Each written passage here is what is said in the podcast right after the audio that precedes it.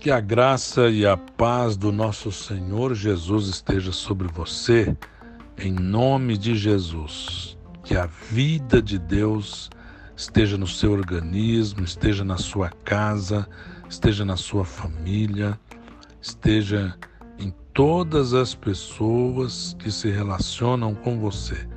Que a saúde de Deus reine em seu lar.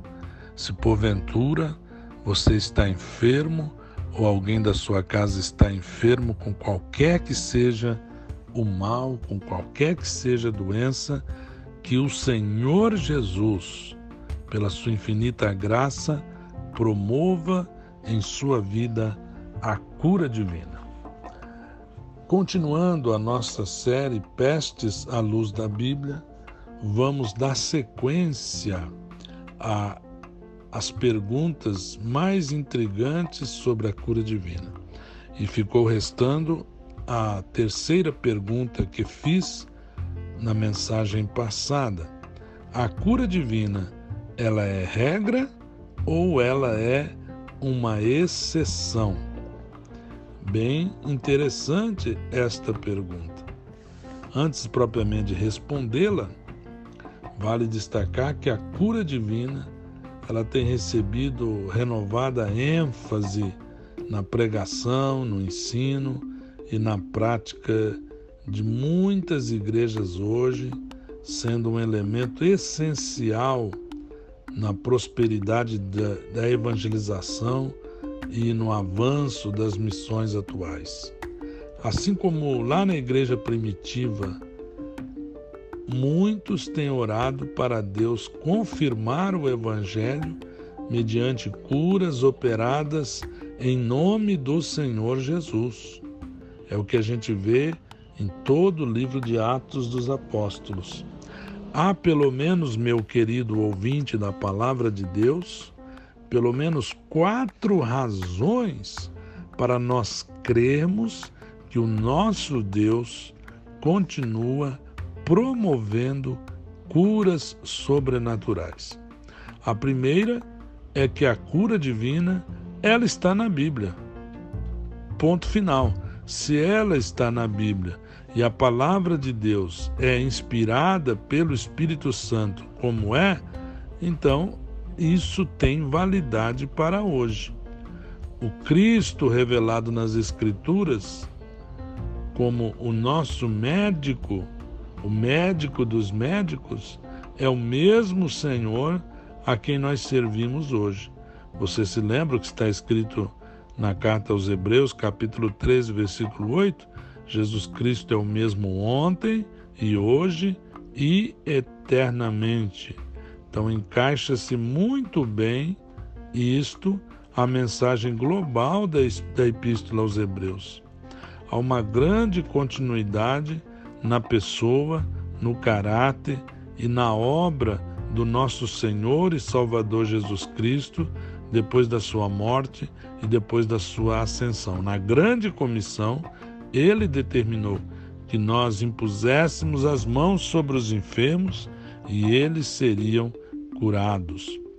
A segunda razão para nós crermos na cura divina, e se é divina, obviamente, a cura sobrenatural é que ela está inclusa, como já disse nas outras mensagens anteriores, na obra expiadora do nosso Senhor Jesus Cristo. O ensino bíblico sobre a cura forma um paralelo com o ensino da salvação. A salvação inclui todos os aspectos da nossa vida. Deus quer resolver todos os nossos problemas, problemas espirituais, problemas que dizem respeito à alma e problemas que dizem respeito ao corpo. E tudo isso provém da expiação, quando o sangue que Jesus derramou aplacou a ira divina contra o pecado e nos propiciou diante de Deus todo o dom perfeito que provém do céu é resultado da cruz de Cristo. Conforme nós vemos lá em Mateus, que Mateus ele retomou aquele texto do servo sofredor de Isaías 53, que o Senhor Jesus tomou no madeira as nossas enfermidades e pelas suas pisaduras fomos sarados. Então, a palavra de Deus insere a cura divina na expiação que Jesus promoveu na cruz do Calvário. Em terceiro lugar, a terceira razão para nós crermos na cura divina é a convergência dos ensinos bíblicos sobre a salvação e sobre a natureza da humanidade. Querido ouvinte da palavra de Deus, já que o ser humano não é simplesmente uma associação desconexa de corpo, alma e espírito, mas de um modo real, o ser humano é uma unidade, espírito, alma e corpo, é melhor sempre pensar nesta ordem. A salvação se aplica a todas as facetas da existência humana.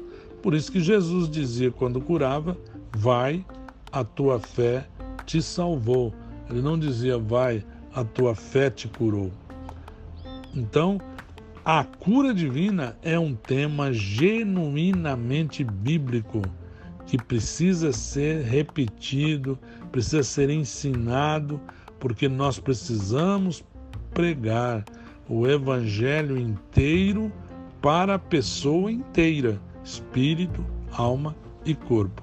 Em último lugar, a última razão para crermos na cura divina é que nós assumimos um compromisso com o ensino desta doutrina que a crença de que a salvação deve ser entendida em última análise como a restauração do mundo caído. Deus é contra o sofrimento humano. Deus não tem prazer na dor das pessoas. Deus não se agrada com o sofrimento dos homens, pois não é este o resultado da vontade divina, mas é uma consequência da queda de Adão. A redenção deve ser entendida como plano de Deus para restaurar toda a criação, especialmente a raça humana. Então, nós cremos num Deus compassivo, misericordioso, benigno, bondoso e que não quer ver ninguém sofrendo dores, angústias e enfermidades. Aí então vem aquela grande questão: a cura divina, ela não deve ser considerada exceção e não a regra? Ou seja, a gente deve esperar mais que Deus cure ou a gente deve esperar que Deus não cure? Ou que fica uma coisa assim meio duvidosa, né? Se é isso que Deus quer mesmo. Bom, a Bíblia nos mostra, meu querido ouvinte, minha prezada ouvinte, que Deus não nos abandonou aos nossos próprios recursos quanto a lidarmos com as provações e com as lutas desta vida. Nós devemos ter a plena consciência da solicitude que Deus tem pelos seus filhos, bem como do desejo que o Senhor tem de envolver-se de modo sobrenatural em nossa vida. Deus quer agir em nós. Deus quer agir em nossa família. E este fato, na prática, gera a expectativa de um compromisso de Deus com as nossas lutas, principalmente com as nossas enfermidades, com as nossas dores, com as doenças que assolam o povo de Deus. Deus tem uma expectativa em resolver isso.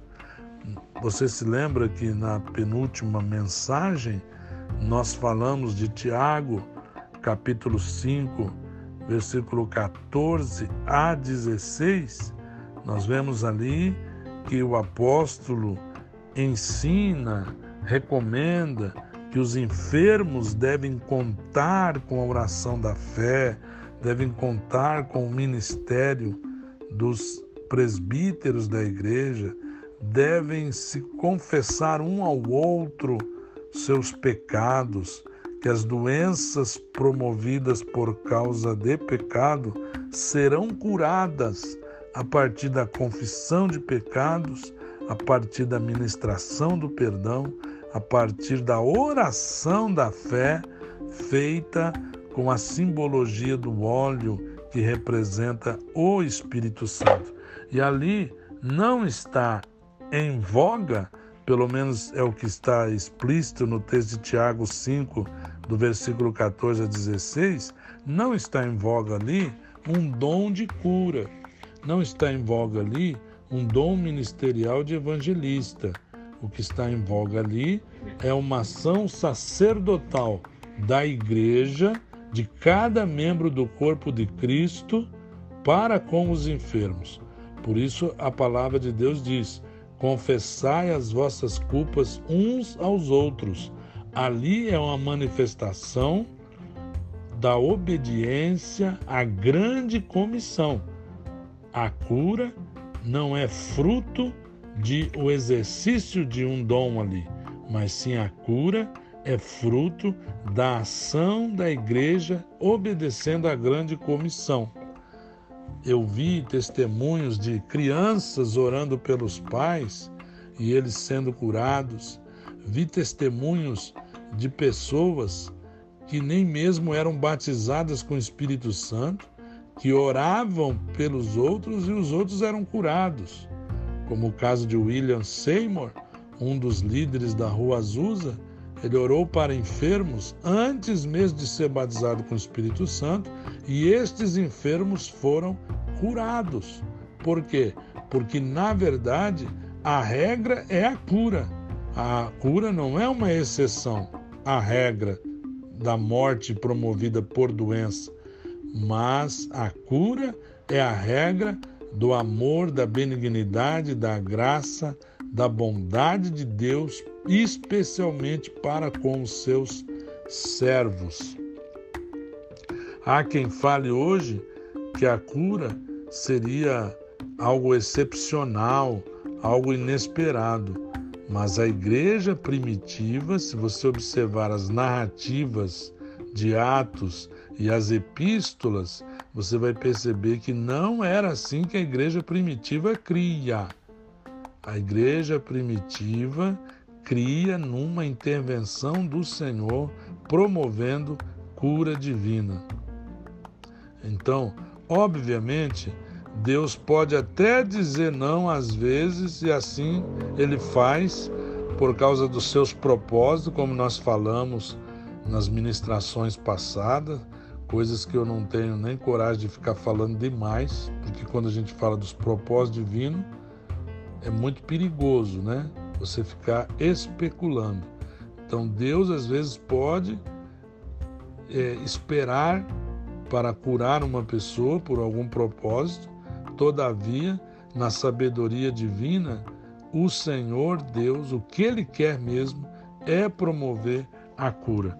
É o que diz a exegese mais específica desse texto de Tiago. A palavra de Deus diz que a oração feita por um justo pode muito em seus efeitos. Como é que essa oração tinha de ser feita? Tiago diz no original, tes pistéus, ou seja, essa oração tem que ser feita com fé. Então, se a gente for fazer exegese do texto, a gente vai perceber que a fé levará a pessoa a ficar sã. E a palavra são ali, ou curado, é soso, que é a mesma palavra para salvar. Ele ficará salvo. É aquele conceito de salvação mais elevado. Então, não é exceção. A cura que é a regra. E a ideia de soso, salvar, que significa também manter seguro, preservar, fazer salvamento e também curar. Então veja que a palavra de Deus é muito clara, é muito clara nesse sentido. Então vamos crer, vamos confiar, vamos continuar orando pelos enfermos, vamos continuar clamando a Deus, clamando ao Senhor, pedindo uma intervenção do Senhor. A cura divina não vem a ser nenhum caso excepcional. É, obviamente ela é sobrenatural, mas para nós que somos cristãos, especialmente para quem é pentecostal, a cura divina, ela não é nada excepcional, fora do normal. Decididamente, creia em Deus. Creia que é uma bênção que Deus quer dar àqueles que creem no seu nome. É da vontade de Deus promover saúde para o seu povo. Então, creia na cura divina Pregue a cura divina.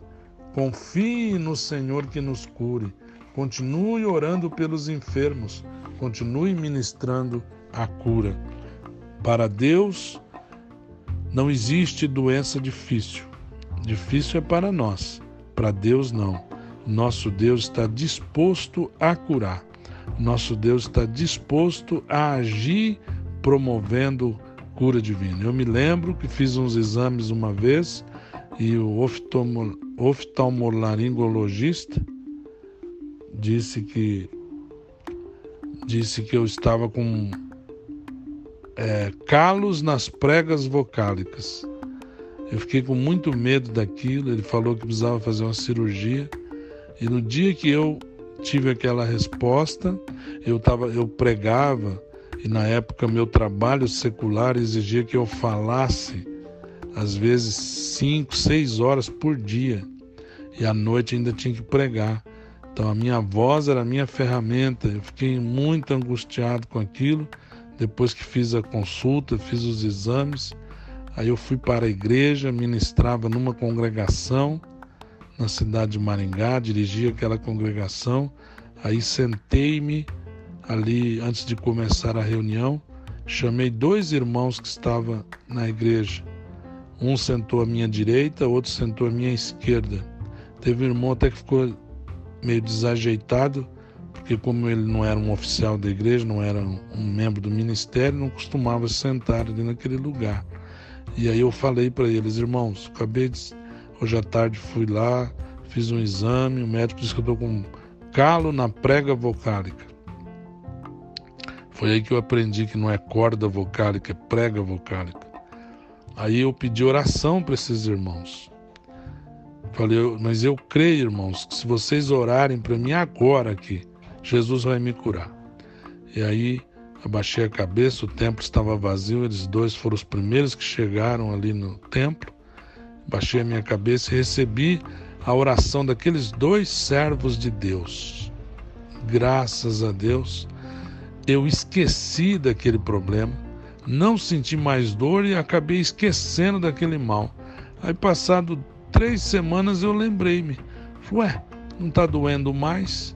Fiz alguns testes e Jesus havia me curado para a glória do nome do Senhor. Eu podia dar outros testemunhos aqui, mas esse é um testemunho que eu experimentei na minha própria vida.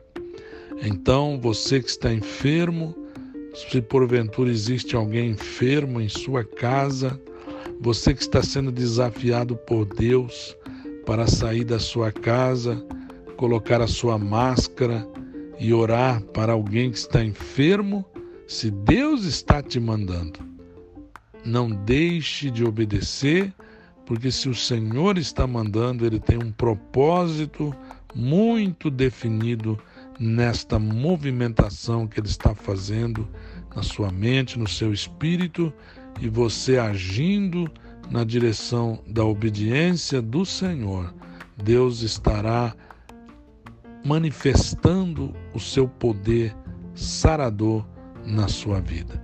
A Bíblia diz que os apóstolos, quando oravam, as doenças fugiam. Esse é o verbo que aparece lá. As doenças fugiam das pessoas enfermas. Então, neste momento, eu quero orar por você, não importa qual seja o mal que tenha lhe acometido.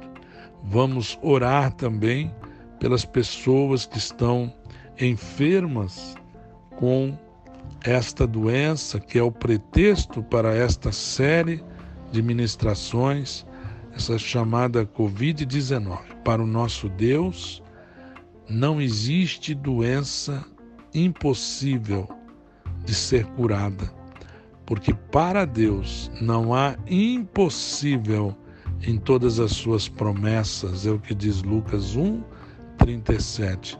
É Ele que perdoa as nossas iniquidades e sara todas as nossas enfermidades. Em nome do Senhor Jesus, eu quero orar neste momento por você, neste momento pela sua família, ministrando a cura e ministrando também o ânimo, o encorajamento, a fé na sua vida para você interceder por alguém que esteja enfermo. Oremos.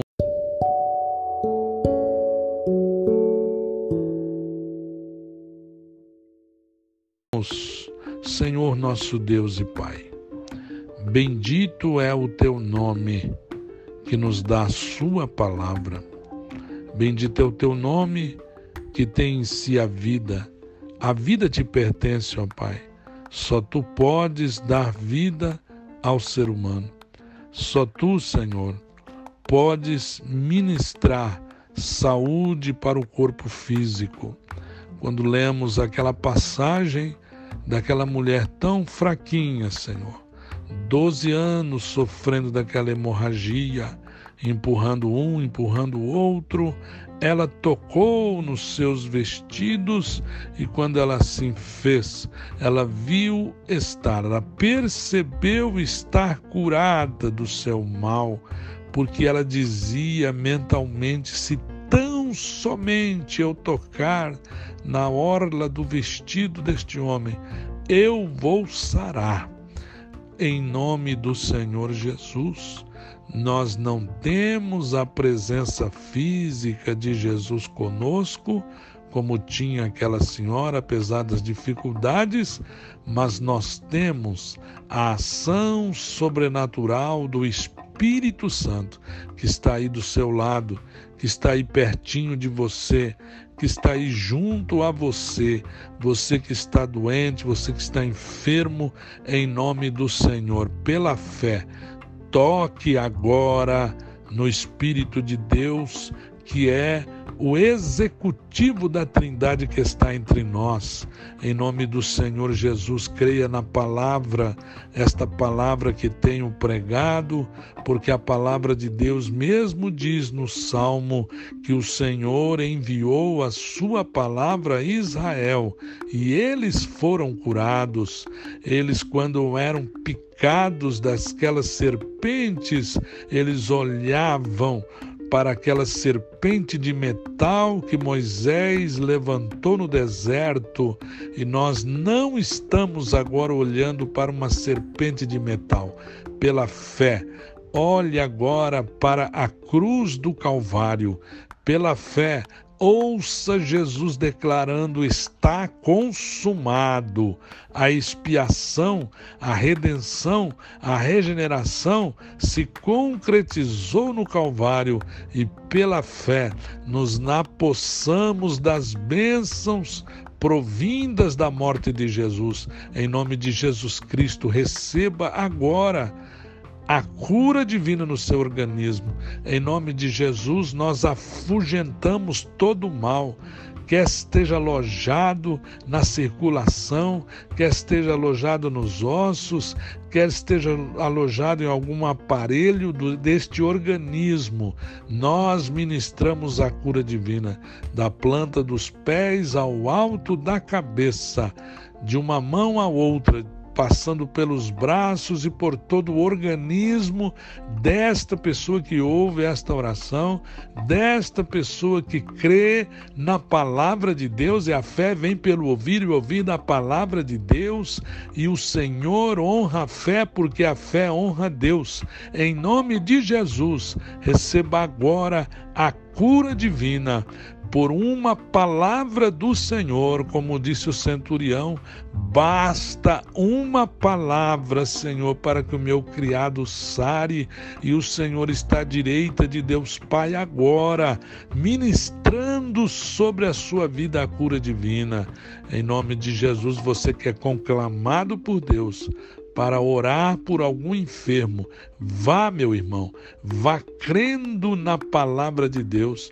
O Senhor diz na sua palavra, na grande comissão, que os sinais seguirão aos que crerem. O Senhor diz: Eu lhes dou poder eu lhes dou autoridade, eu lhes dou uma procuração e no meu nome vocês vão curar, independente de dom espiritual. Se você tiver um dom usado por Deus no dom espiritual, aí fica muito mais potencializado então a possibilidade da operação da cura divina, mas você não precisa de dons para Deus te usar nesse sentido, porque ele deu a autoridade externa, ele te deu a procuração para, no nome dele, você afugentar o mal, a doença e ministrar saúde para o corpo pela imposição das mãos. Eu estou longe de você e eu imponho a minha mão simbolicamente, virtualmente sobre você e que a graça de Deus se manifeste na sua vida e o nome do Senhor será glorificado para sempre, em nome de Jesus. Receba a cura divina, receba o poder de Deus para fazer a missão do Senhor, em nome de Jesus. Amém.